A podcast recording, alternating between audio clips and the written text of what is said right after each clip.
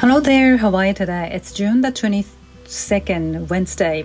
Well, today, yeah, uh, uh, was a good day for me. Yeah, it's already, uh, what's the time?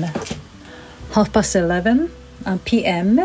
And looking back my day, I think it was good because, um, yeah, I'm a spontaneous person, and today I try to to go with the flow.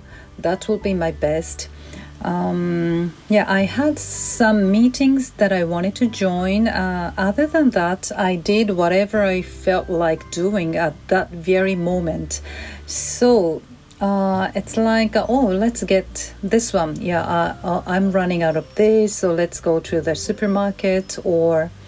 Oh, let's go to this clothing store, or on their way. Oh, I might uh, pop by, uh, drop out, drop by at my aunt's house or something and help her pickle the plums or anything.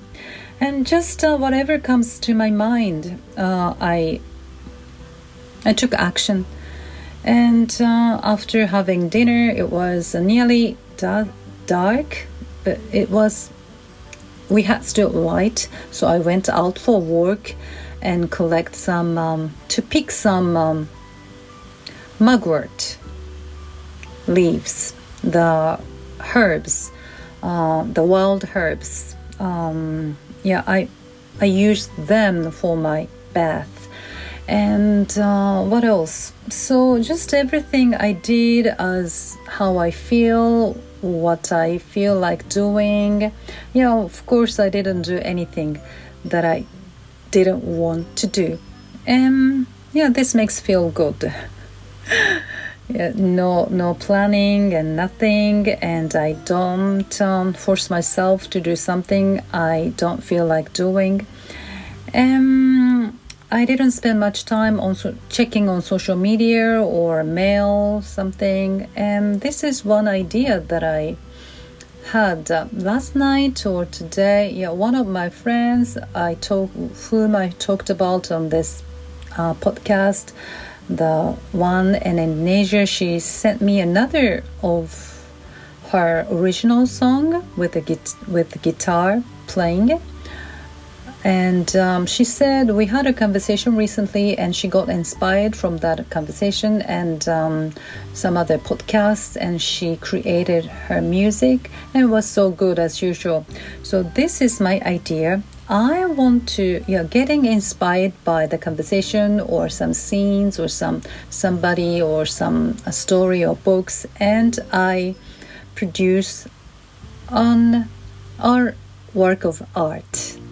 And if possible or not possible, yeah, uh, this idea came to my mind that uh, when I talk with somebody, it can be the the coaching session with someone or my friends, yeah, probably the coaching session. But anyway, whatever, uh, whoever I talk with and I get an inspiration, I start painting.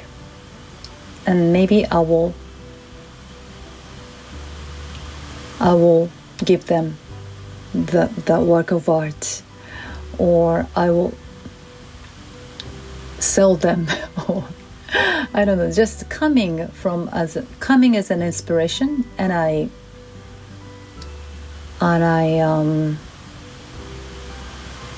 put it on the canvas, canvas as my friend does, uh, and music. So yeah, that would be great.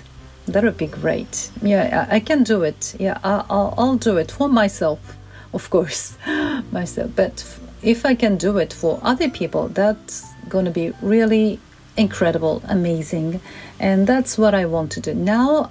For the for the next few months, I have to to draw and paint as um, the the teacher instruct me. But after that, I can draw and paint whatever I like. So, yeah, that that's what what I have in mind right now. Okay, that's it. Thank you very much for listening. My rambling, but uh, thank you very much. Have a great day. Bye.